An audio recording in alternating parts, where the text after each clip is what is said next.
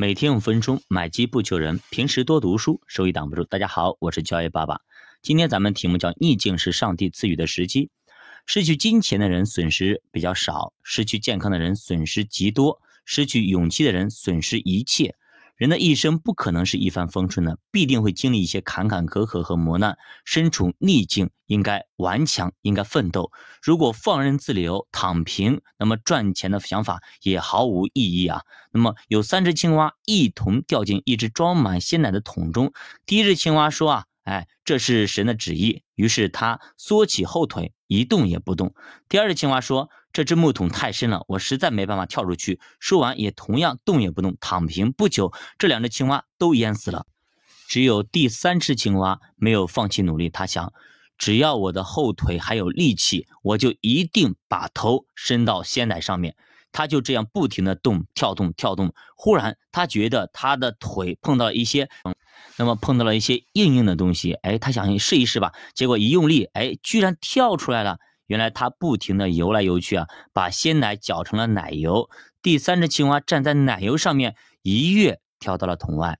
犹太商人似乎对于逆境视而不见，当危险来临时候，他们仍然泰然自若的做生意，甚至把逆境当做呢上帝赐予做生意的绝佳机会。那么犹太人认为啊，环境不太好，遇到坎坷，工作辛苦，事业失意等等啊，都是非常正常的人生现象。说的严重一点呢，似乎每个人都注定要经历各种的磨难来打磨自己。既然是前生注定遭受坎坷，就在所难免。如果处于顺境，财源就会滚滚而来；一旦遇上风险逆境来临的时候，就要过一段节衣缩食的一些苦日子。不够坚强的人，面对逆境的时候呢，就会匆匆结束这次旅行，自认失败。哎，我输了，我躺平。假如能够坚持坚挺，就该明白，我们就是为逆境而来的。那么，金钱就在勇气之后，那么彩虹就在风雨之后。犹太人之所以能在非常困难的情况下从事商业，因为他们知道自己的生意在哪里。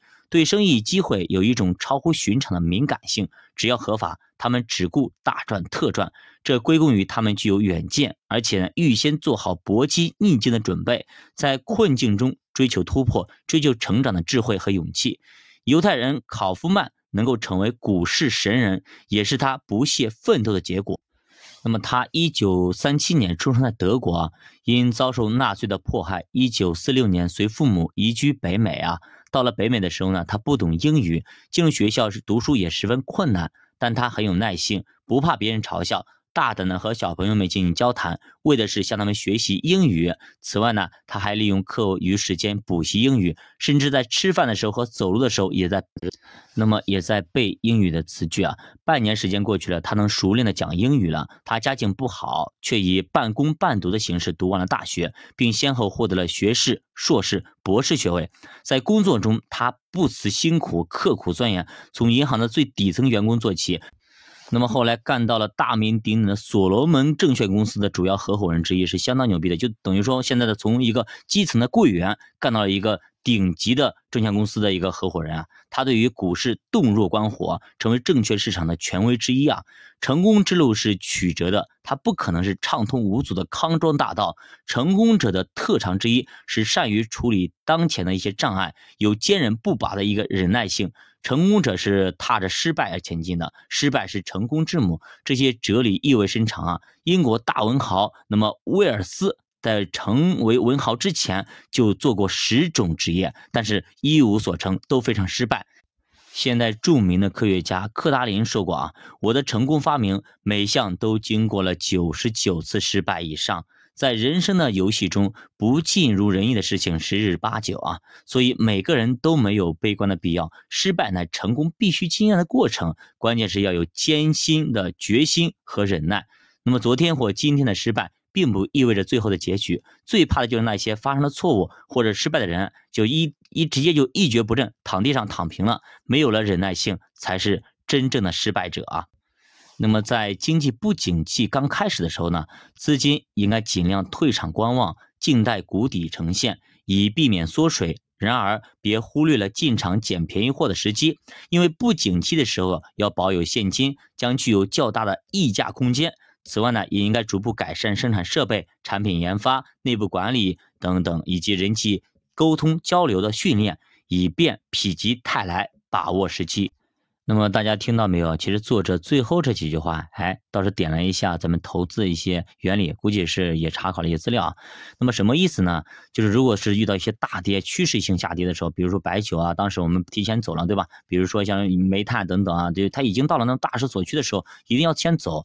是保证本金，然后耐心等待谷底出现。其实你再看看我们的中概股，目前的保险、银行板块等等啊，包括沪深三百价值等等，是不是现在已经到了一个比较好的一个位置布局的位置了？那么这个时候就是我们叫大大的呢开始布局的时机了。对吧？那就是这样的，投资其实很有趣的，就是不是说傻傻的就等啊，就是我们有这明明知道它已经要暴跌了，我们还要跟着它一起往下跌，这个是没有必要的，对吧？就比如说白酒啊，那我们该止盈的时候要止盈，那么该抄底的时候要抄底，这个一定要懂。但是很多时候就是死死的不放，放在一些，比如说抱着一些。比较高、比较就成本比较高的一些东西，那么它已经开始暴跌了，你还不走，没事，我就要价值投资，保着不放，我再过个几年，我可以那个。你明明知道它要暴跌了，你先出来一部分，然后呢，慢慢的再以后再进去吧，对吧？这样呢，我们可以节省很多时间。比如你这样的，你跟随它暴跌下去，再上去，其实你从那个位置下去再上来，等于说你不赔不赚呀。那个时候你如果走了，在相对底部的位置开始并头布局进去，